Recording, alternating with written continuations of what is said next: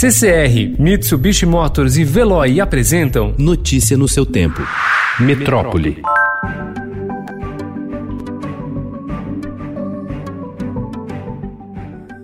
O Exame Nacional do Ensino Médio, que deve ter mais de 4 milhões de participantes nesse ano, foi enfim adiado ontem pelo Ministério da Educação. Essa será a segunda vez na história do maior vestibular do país que ele deixará de ser feito na data marcada. A primeira foi quando a prova foi roubada em 2009, conforme revelado pelo Estadão. A mudança que o Congresso Nacional já havia começado a decidir ontem e era pedida há semanas por secretários de educação, universidades e estudantes, vai dar mais tempo para alunos pobres se prepararem, mas também embaralha todo o calendário de outros vestibulares e o ano letivo de 2021.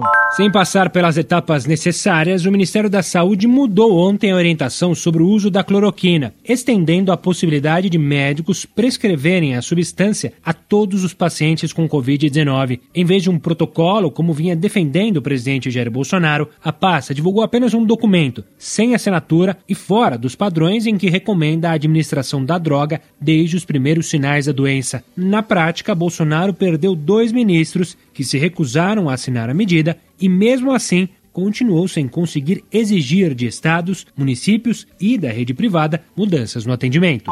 Ao menos seis governos estaduais já sinalizaram que não vão aderir ao uso generalizado de cloroquina, entre eles São Paulo, Bahia e Rio Grande do Sul. Em outros estados, como Paraná e Rio Grande do Norte, as administrações afirmam que a aplicação do protocolo ainda está sob estudo.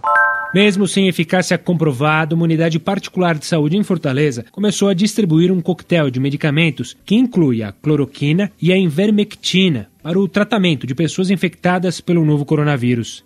Os kits com os remédios começaram a ser distribuídos pela Unimed Fortaleza anteontem. O protocolo criado é exclusivo para os clientes do plano de saúde e para retirar a medicação, o paciente ou o representante autorizado por ele precisa apresentar receituário médico de controle especial, que é válido por 10 dias, termo de consentimento assinado pelo paciente, cartão da Unimed Fortaleza e um documento oficial com foto.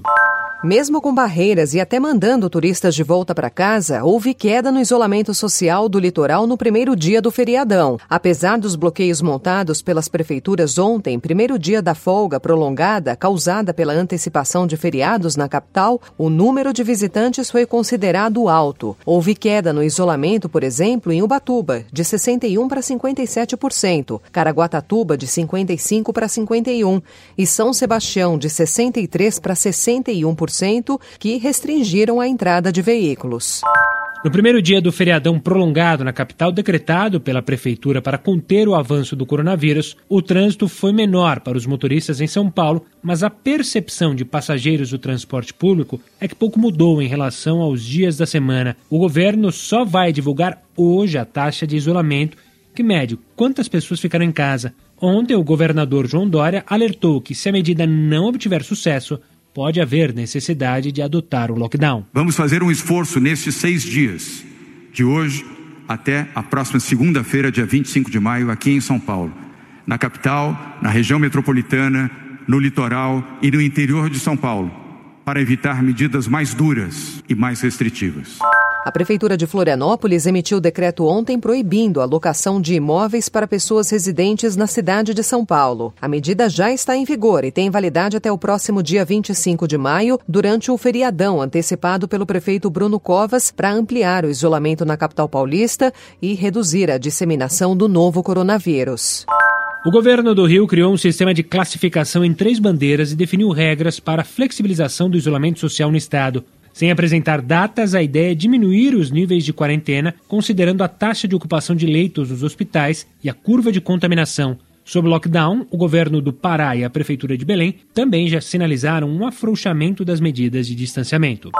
Em mais um dia de recorde, o Brasil registrou quase 20 mil novos casos de Covid-19 em 24 horas. Com isso, se mantém como um dos países em situação mais crítica do mundo e soma 291.579 diagnósticos da doença. Do total, mais da metade, cerca de 156 mil, ainda está em acompanhamento. Notícia no seu tempo. Oferecimento CCR e Mitsubishi Motors. Apoio Veloy. Fique em casa casa. Passe sem filas com o Veloy depois.